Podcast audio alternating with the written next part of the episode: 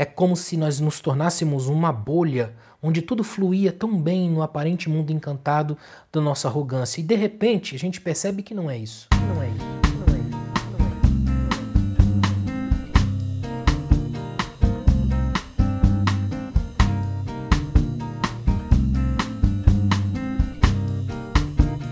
Quero começar essa, esse nosso bate-papo agradecendo todos vocês por esses dias, pela oportunidade que vocês estão me dando da gente conversar. Está sendo muito legal. Eu tenho recebido muita mensagem, eu, minha esposa, assim, muita gente falando, entrando na depois vendo o vídeo, compartilhando com seus amigos, conversando com outras pessoas sobre isso. Muita gente, eu tive um feedback muito bacana dessas duas últimas aulas. Eu fiquei muito feliz. Eu acho que é um caminho legal esse que a gente está fazendo, a gente está trilhando. O meu objetivo, gente, é dar alguma coisa com mais profundidade, com conteúdo na nossa internet, porque se a gente só reclama, né? Geralmente eu, eu fico lembrando que às vezes a gente só reclama o tempo todo dizendo: ah, gente, a internet não tem nada que preste, é só informação, não tem conteúdo e tal. E eu resolvi que, pelo menos no que tange a mim, eu gostaria de trazer uma coisa um pouco mais profunda, com mais conteúdo. Claro que eu não vou trazer um conteúdo, aquela coisa toda, não estou dizendo isso. Mas é legal a gente poder juntos conversar, poder trazer uma, uma ideia um pouco mais legal, um pouco mais abrangente de tudo que a gente tem para aprender nesse tempo, né, nas análises que a gente pode fazer e poder crescer juntos. Eu acho que o, o ideal é isso, crescer juntos.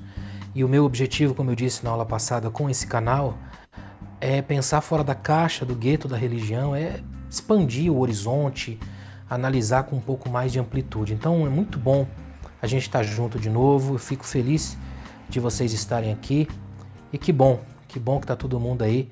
Meu abraço a todo mundo, minha gratidão a todos vocês. Avisem aí para o pessoal, compartilhem para que todo mundo entre para a gente começar a nossa aula. Eu gosto de chamar de aula porque é assim que eu sinto é assim que eu percebo, é assim que eu acho que vale a pena para a gente conversar aqui hoje. Eu coloquei como um tema, um tema até pretencioso, né, pretencioso, um olhar sobre a pandemia na sociedade do cansaço. Eu anotei algumas coisas aqui para a gente conversar. Um olhar, coloquei assim mesmo, um olhar, porque eu, quem sou eu para dizer o que, que é a pandemia, a sociedade do cansaço? Nada disso. É só um olhar, apenas uma tentativa da gente abranger alguma coisa. Então, um olhar sobre a pandemia na sociedade do cansaço.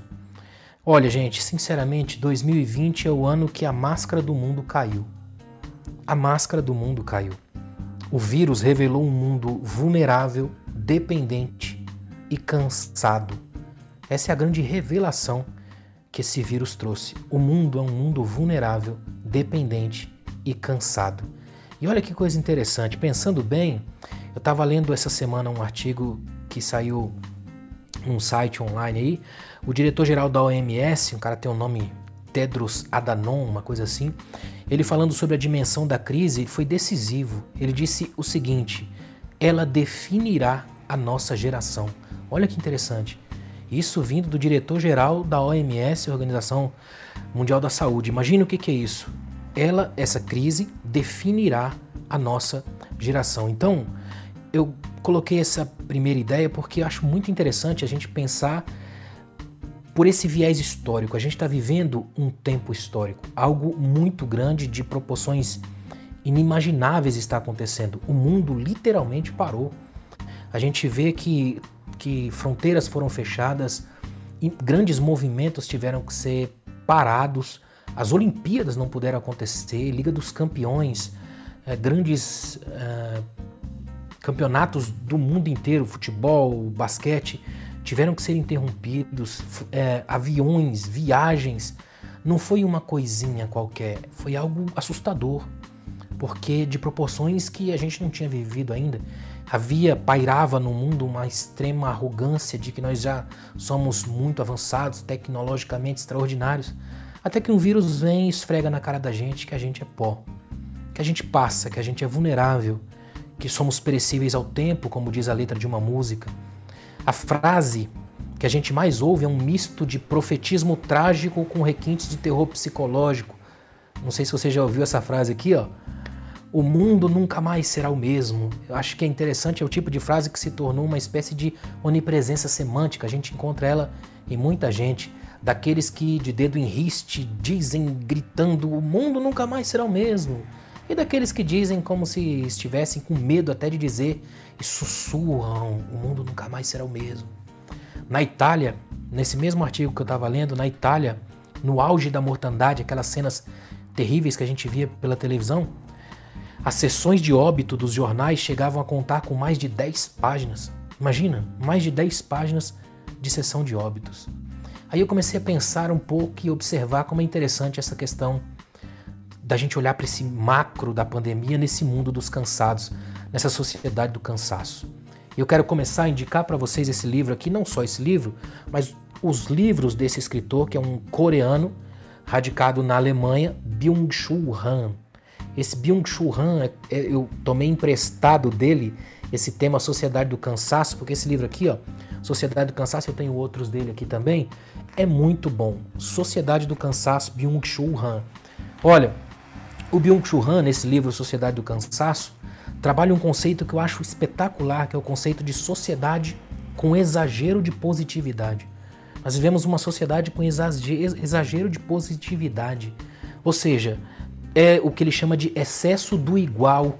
Tudo tem que ser belo, positivo, perfeito, bonito. Acabou que essa sociedade não queria mais lugar nela para aquilo que é feio, contraditório, inacabado, inútil, grosseiro ou negativo. É como se nós nos tornássemos uma bolha onde tudo fluía tão bem no aparente mundo encantado da nossa arrogância. E de repente a gente percebe que não é isso. E eu não sei se você percebeu, mas com o passar do tempo a gente tem visto um mundo profundamente cansado. Essa é a palavra do tempo, cansaço. Alexandre Carvalho, no seu livro sobre a inveja, que eu tenho aqui também, que é muito bom, ele fez um diagnóstico devastador do nosso tempo. Eu vou ler para você. Olha que interessante. Praias poluídas, impróprias para banho, ganham cara de Polinésia. Sujeitos feios só aparecem em seus ângulos favoráveis. Crianças hiperativas surgem quietas e fofas, com um coelhinho no colo. E ninguém esquece a data do aniversário de ninguém, mesmo que evite a pessoa no dia a dia. Parece o reino encantado da falsidade. Só que tem uma coisa: na vida real é igualzinho. Olha que terrível.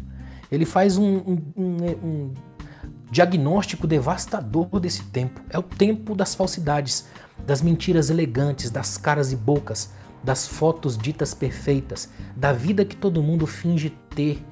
Essa é a ideia que a gente está vivendo. E isso cansa, porque cansa fingir. A beleza da verdade é que te liberta para ser quem é. Já o problema maior é que quanto mais a gente vai nessa coisa de tentar virar a persona, a máscara, isso cansa. Talvez a hashtag que melhor nos cabe hoje é somos todos cansados. Essa é a hashtag de hoje. Eu, quando eu falava nos seminários de casais por esse Brasil afora, eu até brincava com eles, com os casais, dizendo que muitos casais hoje, quando vão preencher a ficha de entrada no hotel, colocam lá estado civil, cansado. É assim que muita gente se encontra hoje.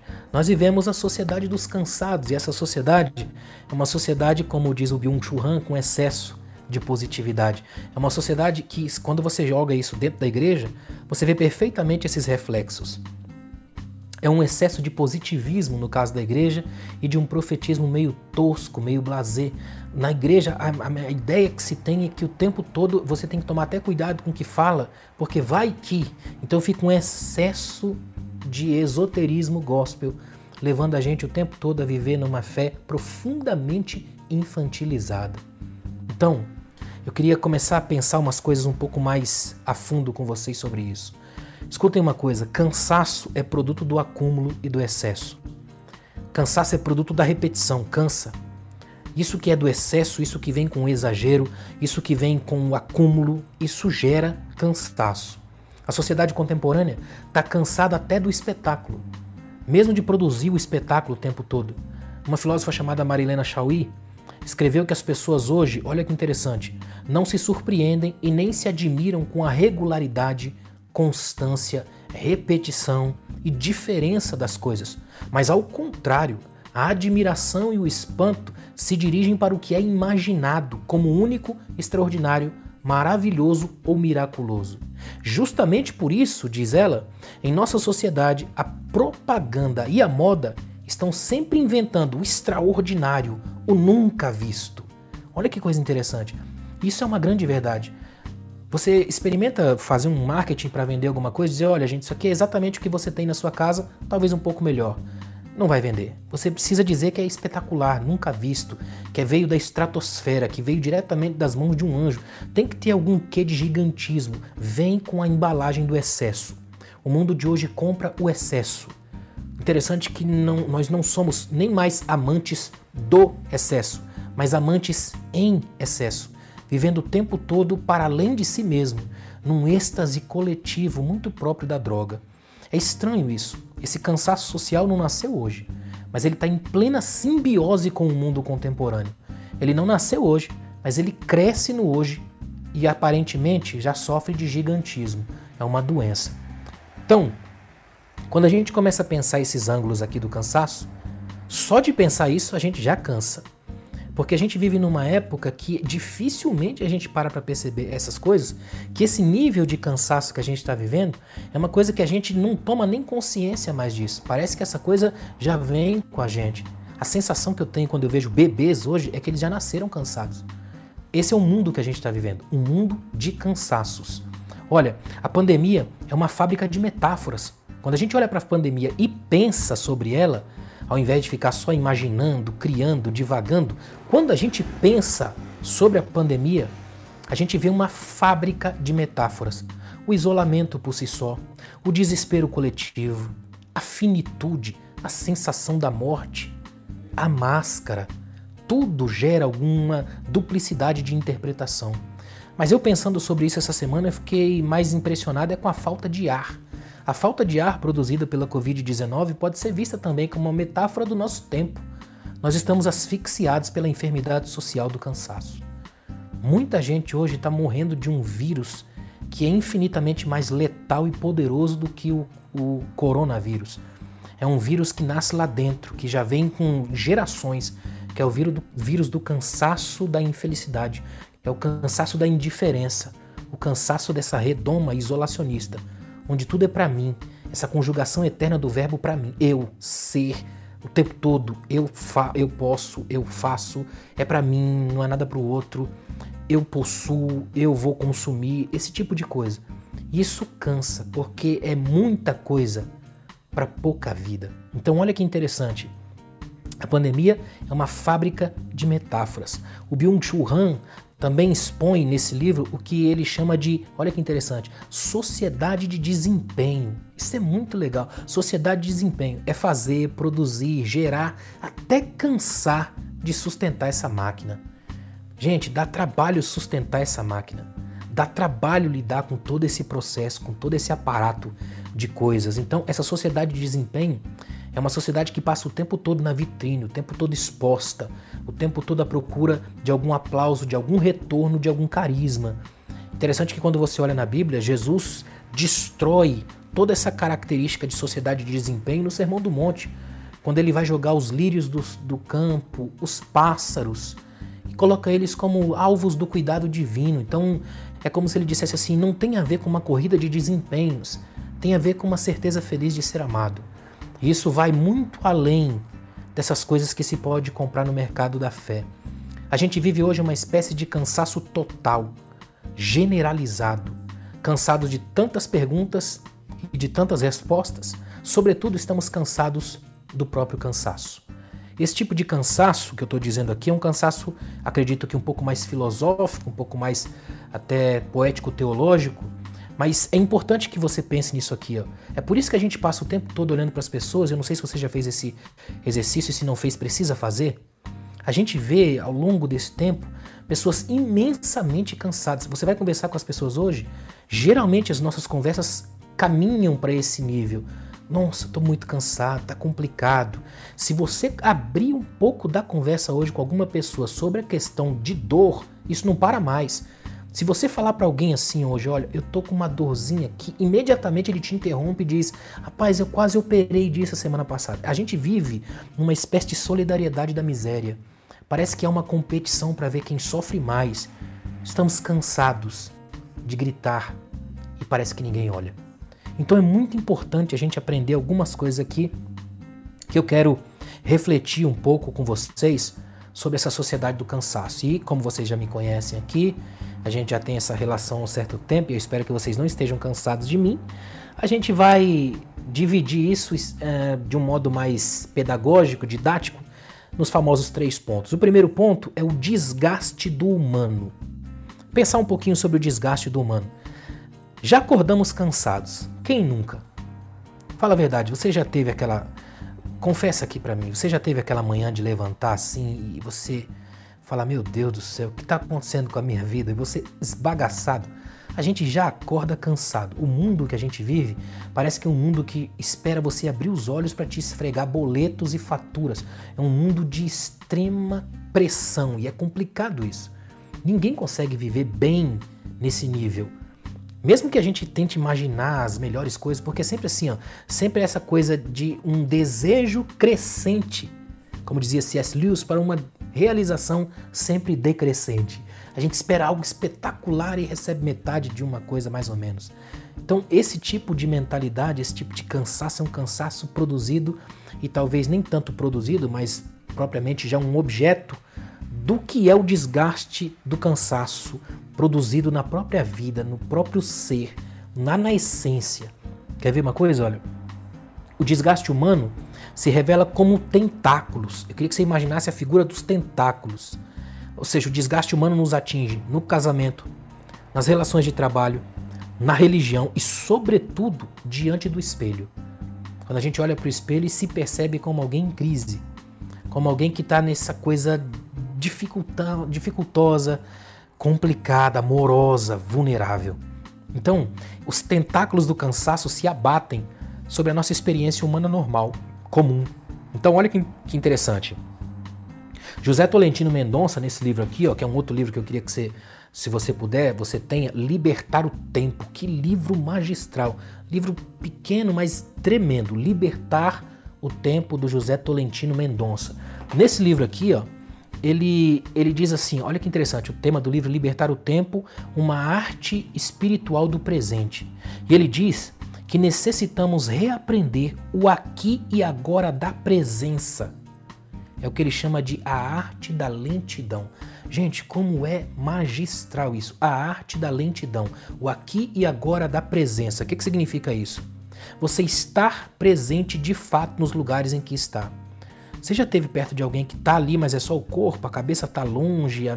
gente que parece que você olha para alguém e vê que ela, ela dormiu, mas ainda não deitou. Ou quem sabe até morreu, só esqueceu de ser sepultado em vida.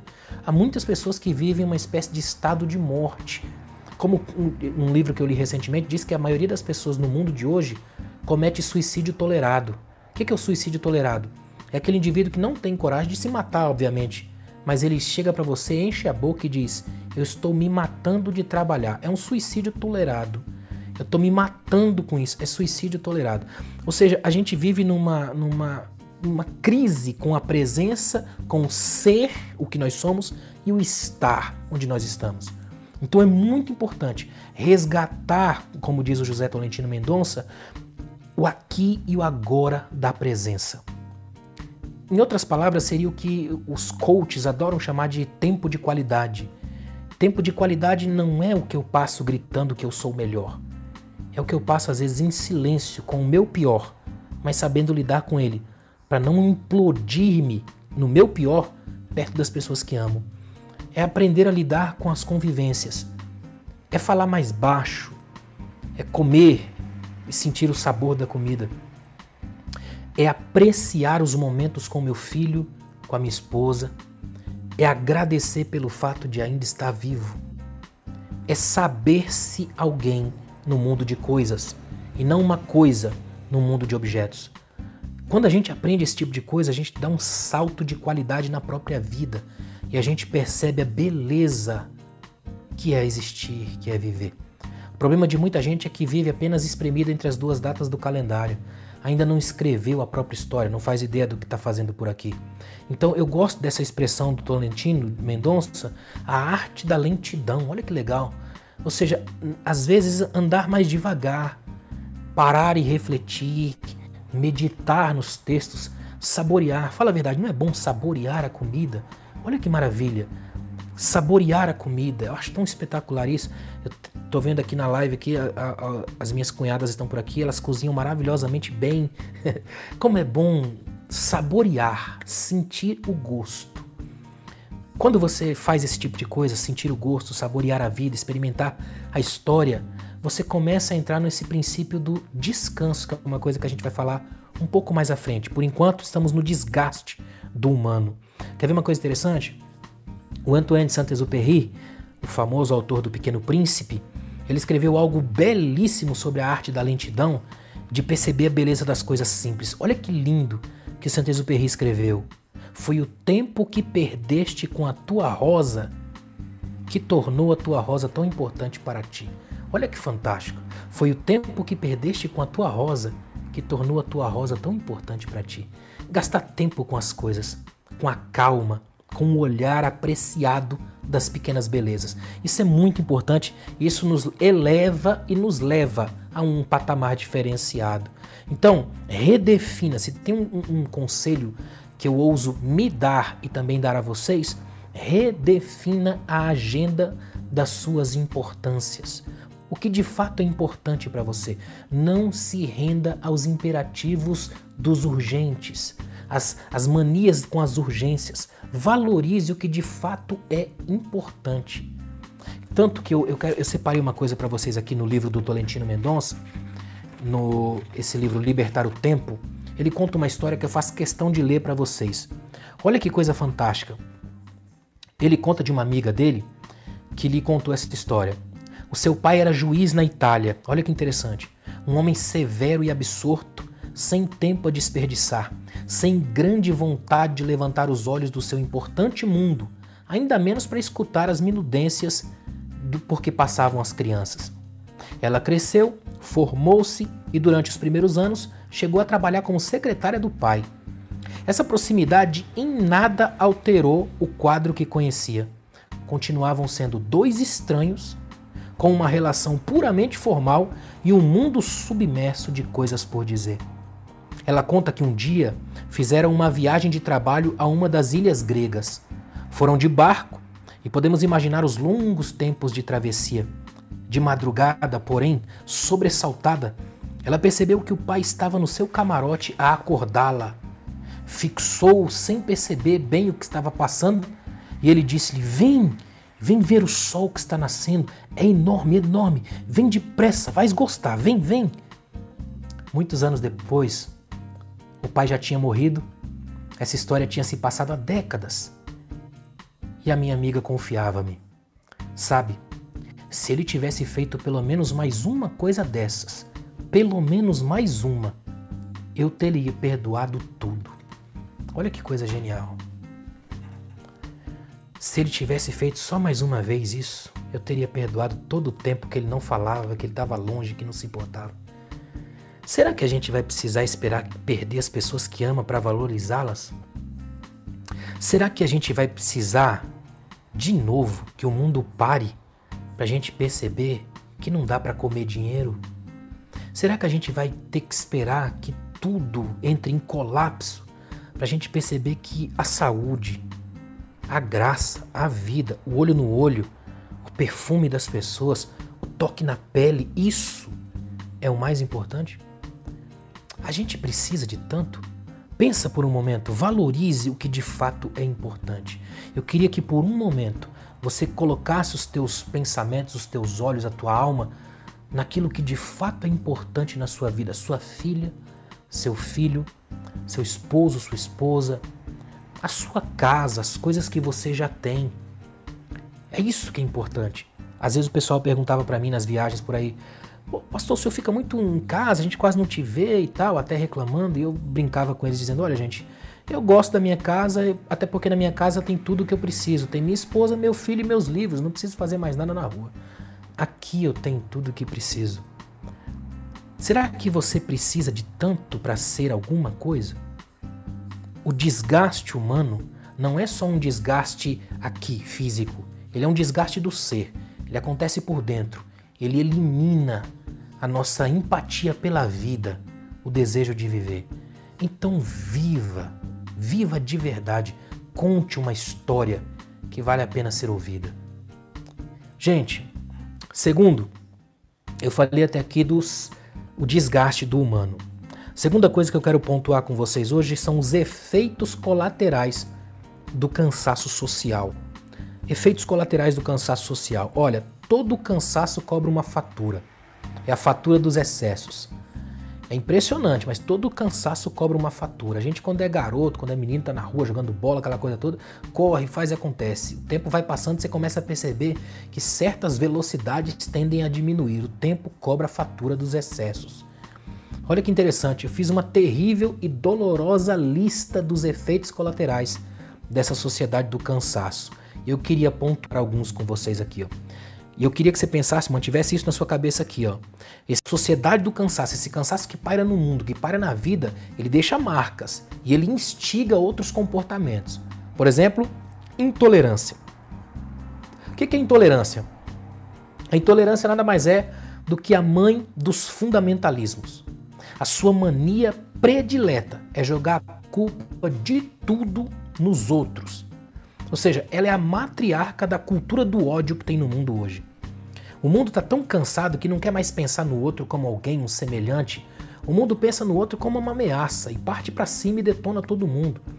Interessante que Jesus uma vez pergunta ao, ao doutor da lei, lá no Evangelho de Lucas, o doutor da lei pergunta: quem é o meu próximo? Só que ele não está nem um pouco preocupado em ampliar, olha que legal, ele não está nem um pouco preocupado em ampliar os limites do seu alcance da sua fé. O que ele quer é uma limitação. Até aqui eu vou, daqui eu não preciso mais passar, não é responsabilidade minha. E Jesus vai mostrar para ele que próximo é aquele de quem eu me aproximo. Eu encurto distâncias, eu quebro barreiras, paro a viagem, mas eu não permito que ele morra na estrada. Agora, olha que interessante. O intolerante é alguém cansado da própria fúria, então ele projeta a fúria nos outros. Toda e qualquer pessoa que pense diferente dele é visto como inimigo. Aí ele odeia todo mundo, ele vive de uma cultura do ódio. E quem alimenta a cultura do ódio é alguém que não gosta de nada e nem de ninguém. E porque ele não ama nada e não ama ninguém, ele acha que ama a Deus. É estranho demais isso. Por isso que ele fala tanto de ódio para dizer que Deus é amor. É assustador isso. É o pior tipo de ateísmo que existe. Está lá no Salmo 14. Ateus de coração. Dizem que amam Deus, mas da boca, mas o coração está longe. Há muitos desses. Se você se diz cristão, mas odeia qualquer um que é diferente do seu modo de pensar, ou você não é cristão ou é um intolerante com a tatuagem do cristianismo. Então é muito perigoso isso aqui. Ó. A, a intolerância é a mãe dos fundamentalismos e ela cabe perfeitamente como um defeito colateral dessa sociedade do cansaço. O segundo efeito colateral que eu coloco na sociedade do cansaço é a frustração. Frustração é uma das marcas da pandemia. Interessante que uma das marcas, na verdade, uma das marcas da pandemia é o aumento exponencial dos frustrados. Eu estava lendo um artigo essa semana que diz que, que o, o, a pandemia trouxe um aumento exponencial dos casos de estresse, quedas de cabelo, dificuldades de relacionamento. Ou seja, os frustrados não sabem assumir a própria dor. Então eles não conseguem conviver com mais ninguém. Eles se frustram a tal ponto em seu mundo, em seu pequeno micro-universo, que não conseguem mais lidar com as outras pessoas. Então o número de divórcios vai lá nas alturas, as pessoas começam a ficar numa situação cada vez pior, não há mais espaço de convivência, não se suportam mais. A casa é gigante, mas eles acham que vivem num cubículo porque não se suportam. E uma vez que não se suportam, não tem mais condições de lidar com o outro, porque não se suporta nem mesmo a si. Imagina conversar com outro. Então a frustração. Agora, vai juntando, vai fazendo o link de uma coisa com a outra. Imagina o que é um indivíduo intolerante e frustrado. Terceiro, desrespeito, que uma coisa linka com a outra. A pandemia parece ter aumentado a quebra da alteridade, o outro, o indivíduo. Ou seja, o outro passou a ser visto como uma ameaça imediata. É esse tipo de pessoas que saem na rua caçando alguém sem máscara, já viu? E fica com tanto ódio que às vezes ele esquece de botar a própria máscara. Ou talvez nunca tenha tirado, não sei. Mas a maioria das pessoas passa por essa coisa. Esses que estão vivendo o desrespeito, não suportam a opinião do outro, o contraditório, como eu disse no começo da nossa aula, não suportam que ninguém pense diferente, seja diferente ou haja diferente. Porque para ele é o único respeito que ele quer é aquele que ele grita pedindo. E quando você chega a gritar pedindo, é porque de fato nunca teve. Muita gente vivendo hoje dessa doença aqui, que ela é terrível. Ver o outro pela lente da ameaça, ver o outro pela lente estreita do medo, da fúria e do ódio. Acho interessante que Jesus diz aos discípulos assim: ó, qual de vós que quando seu filho lhe pedir pão lhe dará uma pedra? O que Jesus está dizendo é extraordinário. Ele está dizendo assim: eu quero que vocês saibam que na casa de vocês vocês criam uma cultura do ódio, quando ao invés do pão, a mesa, vocês dão a pedra, a raiva. Quando ao invés da fraternidade, o pão, vocês servem a pedra, a violência. A cultura da violência, da morte, do ódio não é de Cristo. Porque de Cristo é da mesa, é a do pão. Por isso que ele orou Pai Nosso, e no meio de Pai Nosso disse Pão Nosso. Porque se o Pai é nosso, o pão não pode ser só meu. Tem que ser plural, comunitário. Ninguém morre de fome perto de mim. Outra coisa que é terrível como um efeito devastador e colateral dessa pandemia na sociedade do cansaço é o monólogo. Já percebeu que os cansados são amantes da própria voz? O diálogo está se tornando um desafio cada vez maior. Há muita gente hoje que só fala consigo mesmo. Por exemplo, o monólogo consiste num indivíduo que chega para um suposto debate, mas nem permite que o outro fale, só ele fala. É como a famosa piadinha de um teólogo que chegou num lugar para conversar com outro, uma outra pessoa e começou a falar tanto dele, mas tanto dele, mas tanto dele, que o outro ficou em silêncio, não conseguia falar. Então, de repente, ele percebeu que o outro não falava nada e ele acho que caiu em si, então ele parou e disse: Bom, vamos falar um pouco de você. Você já leu meus últimos livros? É mais ou menos isso. O monólogo é aquele que é viciado no som da própria voz. Tudo que ressoa, ecoa, reverbera, apenas volta para ele. Ele é viciado no eco porque ele é narcisista. E Narciso é um indivíduo que morre olhando para a própria imagem, porque feriu o coração de Eco, a ninfa, que pediu aos deuses que fossem em favor dela. Hoje, há muita gente que é Narciso e Eco ao mesmo tempo, causa e efeito da própria miséria. Olha que coisa interessante. Quando você tem só a paixão pela própria voz, pelo som da própria voz, nem percebe às vezes o quanto a própria voz pode ser irritante. Não sei se você já fez esse teste. Eu, por exemplo, eu, eu não gosto de, de me assistir ou me ouvir. Acho estranho o som da minha voz vindo de mim, sei lá, não sei explicar isso. Algumas pessoas têm isso. Já tem pessoas que são tão apaixonadas pelo som da própria voz que se você tocar uma música maravilhosa perto dela, ela é capaz de abafar a música. Porque quem, como diz um amigo meu, quem não sabe dançar, reclama da música. Então, outra coisa que é fundamental e aqui eu, eu aperto um ponto terrível como efeito colateral na sociedade do cansaço, são os chamados cancelamentos virtuais. Já ouviu falar? O tribunal da internet não suporta o espelho, não quer cúmplices, então cancela logo o mais rápido possível para evitar de que o cancelado próximo seja ele. Cancela-se para não ser cancelado. Na cultura do cancelamento, entre aspas, conduzida por gente que quer sinalizar virtude, todo mundo paga, culpado ou não. Perceberam que hoje existe uma, uma, um esporte praticado na, na web que é cancelar indivíduos? Ah, isso daí está cancelado. Muita gente faz isso. Porque é mais fácil eliminar o outro sem procurar entender seu ponto de vista, sem pro promover diálogo, sem chegar às raias da tolerância, de suportar o que o outro tem a dizer. Carlos Drummond de Andrade dizia que o diálogo é você falar, mas suportar o que o outro tem a dizer. Porque, como dizem os árabes num provérbio antigo, quando você falar, que as suas palavras sejam maiores e melhores que o seu silêncio. Há muita gente que só é poeta quando se cala, não é? Tem mais uma aqui que eu coloquei como um efeito colateral da pandemia na sociedade do cansaço, que é pandemia transformada em pandemônio. Já ouviu falar nessa expressão? Pandemônio? Bagunça, confusão generalizada para todos os lados? quando a pandemia é transformada em pandemônio. É o espírito da frase fogo no parquinho, né? É quando a pandemia se transforma em pandemônio. Os adeptos da escatologia do caos e do profetismo do medo são fascinados pela desordem, a bagunça, a fúria. É a tara deles. Eles precisam da bagunça. Eles não suportam a ordem. Eles precisam do caos. Eles não suportam a coisa ajeitada, acertada, bonita. Eles precisam de algo maluco, estranho. Eles precisam de alguma coisa para fora de si. Êxtase. São extasiados precisam de algo que te os tire da própria essência. Claro que existem muitos outros efeitos colaterais, contudo, carecemos de uma profunda reflexão nesse ponto. A pergunta que eu tenho é: quando tudo isso passar, quem seremos nós? Quem nos tornaremos quando tudo isso passar? Para para pensar comigo rapidinho aqui nesse ponto que nós estamos, os efeitos colaterais do cansaço. Quando essa coisa passar, como você se percebe? Como você se enxerga no passar disso? O que é que você vê? Melhorou ou piorou? Quantos cursos você fez nessa pandemia? E olha que tem diversas faculdades oferecendo um monte de cursos grátis.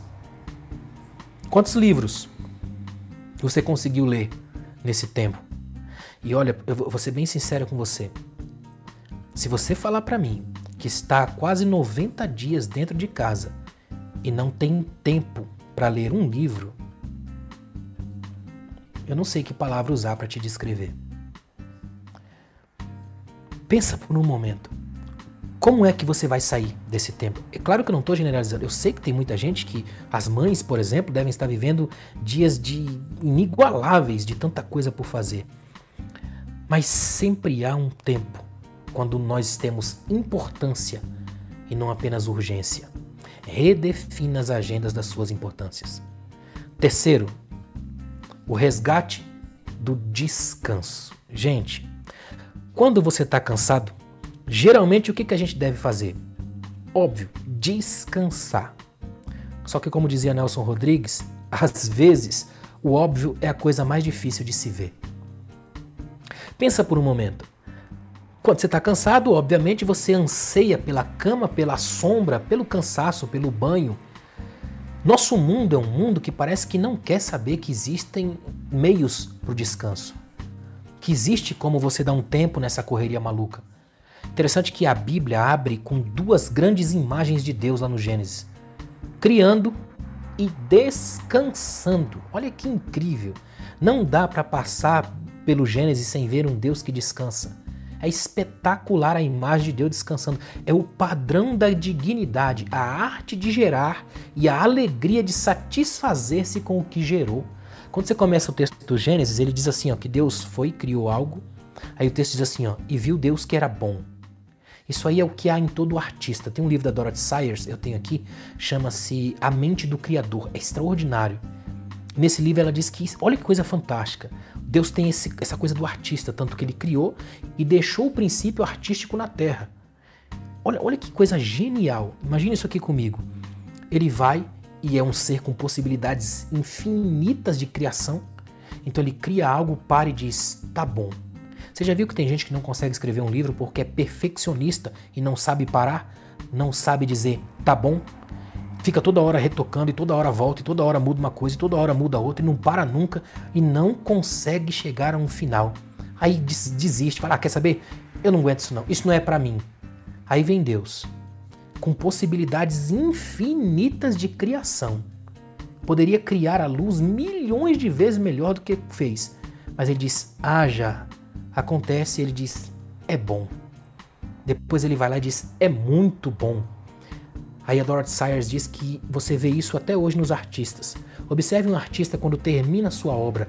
Ele acaba de pintar um quadro e ele diz: Bom demais. Ou então ele para e diz, como diz a famosa frase, voilá, ou fala. Olha, a imagem está tão bonita que parece que vai falar. O quadro que eu fiz ficou perfeito. Ou então quando você termina um livro, eu, eu percebi isso. A gente lança um livro quando você pega o livro pela primeira vez, que ele chega da, da editora, e você pega, dá aquela olhada, passa a mão nele, parece um filho, e você diz: que bom. Olha que coisa fantástica. Dá um descanso, é o equilíbrio entre gerar e satisfazer-se naquilo que foi gerado. Quem só gera e não para nunca para perceber o que gerou é escravo de uma sociedade de desempenho. E isso cansa. Ninguém suporta isso. Essa é a dimensão do sabático. A dimensão do sabático ensina isso pra gente. O sábado, o Shabá, não é apenas um tempo, um dia na semana para que eu pare. É uma consciência de tempo. É fazer do tempo um templo. Experimentar o descanso da leveza. Romper no tempo a dinâmica da produtividade o tempo todo. É isso que é a ideia. É por isso que muita gente às vezes vai lá e tira um ano sabático. A ideia é essa: um ano para mim, um ano de descanso, um tempo que eu preciso para refazer as forças, as energias, produzir uma faxina da alma, acertar a psique, a mente. A dimensão do sabático é um dos fundamentos da ética do cuidado, cuidar para manter e não apenas para explorar até consumir. Muita gente vive o tempo todo dessa coisa do consumir o tempo inteiro. É importante quando a gente reflete sobre isso, descobre essa beleza. É o que eu chamo de perspectiva da desaceleração. Desacelerar. Isso precisa ser redescoberto quanto antes. A pandemia está ensinando algumas lições que precisam ser urgentemente assumidas. Por exemplo, é tempo de repensar o modo de ser e viver, enquanto ainda há mundo para chamar de seu. Repensar o tempo que a gente vive, repensar a nossa relação com a natureza. Esse vírus esfregou na nossa cara uma verdade que a gente faz questão de deixar só nos livros de ciência: que nós humanos também somos animais. O vírus vem da nossa mania de comer outros animais, né? Vem da nossa coisa, da, da, da nossa relação predatória com a natureza, a natureza mandando a fatura do excesso. É importante redescobrir nossos modos de vida, nosso jeito de se comportar na história. É importante que a gente lembre que talvez, pela primeira vez na história do mundo, nós estamos enfrentando a possibilidade de uma morte cósmica. Então é muito importante entender isso aqui. Ó. Olha que coisa interessante, a pandemia, eu vou fazer uma citação agora que me enche de orgulho. A minha esposa, eu estava ouvindo ela conversar com alguém e ela falou uma coisa e na hora eu gravei, até falei para ela, vou usar na minha aula. Olha que legal, com muito orgulho eu vou citar a minha esposa, Mari Brizotti Alguém perguntou para ela: "O que, que você vê, pastora Mari, nessa coisa de da pandemia e tal?" E ela respondeu: "Olha que interessante. A pandemia precisa ser vista, né? Ela diz assim, eu coloquei aqui que a pandemia tem que ser vista como um gatilho de percepções e ela disse assim, ó: "Eu aprendi que é possível viver com menos." Olha que maravilha que é isso. É possível viver com menos. Eu não preciso de tanto. Como é bom quando a gente aprende isso aqui, ó. Gatilho de percepções. Eu não preciso viver com tanto. Quer ver? Seja sincero. Quanto tempo faz que a gente não está sentindo aquela falta de abraço, de estar tá com os, com os irmãos da igreja, por exemplo, com as pessoas na rua, de poder sair e olhar para as pessoas inteiras? Essa coisa de não, eu não preciso de tanto. Para que tanto? Para que tanta coisa? Pra que... Eu fico imaginando, eu, eu, olho hoje as pessoas, as, as pessoas estão assim num um desespero às vezes por, pela abertura de um shopping. Para quê? Por que precisam de tanto? É claro que eu sei que a economia precisa girar, sei de tudo isso, eu não sou um alienado. Não, mas será que a gente precisa de tanto para viver? Precisa desse desespero todo? Volte a valorizar a beleza da simplicidade, os abraços, o rosto descoberto, o rosto por inteiro, a arte do sorriso, a experiência comunitária. Fala a verdade se você não sente falta de estar com os amigos ou com a família, naquele baita churrasco. Fala se você não está sentindo falta. Estava pensando esses dias e falei, meu Deus do céu, a gente há, há meses atrás a gente estava todo mundo em volta de uma mesa, todo mundo sem máscara, em cima de um bolo, assoprando a vela e comendo aquele bolo. Hoje acho que ninguém mais vai fazer isso. Você não está sentindo falta de abraçar as pessoas, tocar em gente, estar tá perto das pessoas? Não sente falta de humanidade? Fala a verdade. A sociedade do cansaço parece que se cansou de tudo que tem em volta de si e está se transformando em especialista em vazios e distâncias. E isso é doído, é doloroso. A pandemia pode ser um potencializador do cansaço, gerando uma espécie de outra morte, que é a morte da esperança. Ou ela pode ser o ponto de partida de um novo tempo, o tempo das mudanças. Tomara que a gente aprenda o tempo das mudanças. Você já percebeu que quando a gente vai mudar de casa, a gente descobre que tem duas mudanças? Uma é que a gente vai levar para casa nova, outra é que a gente vai jogar fora, não é? A gente guarda tanta bobagem, tanta porcaria, tanta coisa. Na última mudança que a gente fez mesmo, daqui, aqui em Goiânia mesmo, de um bairro para outro, eu fiquei pensando, meu Deus, a gente guarda tampa velha, cadeado velho fechado e sem a chave. A gente guarda capa de CD sem o CD. Para quê? Tanta coisa velha que a gente vai guardando. Parece que a vida se torna um imperativo do guardar e a gente vai guardando e é tanto lixo que fica tão escondido que a gente só descobre quando vai mudar, porque de lixo virou luxo, porque é o luxo que a gente guarda.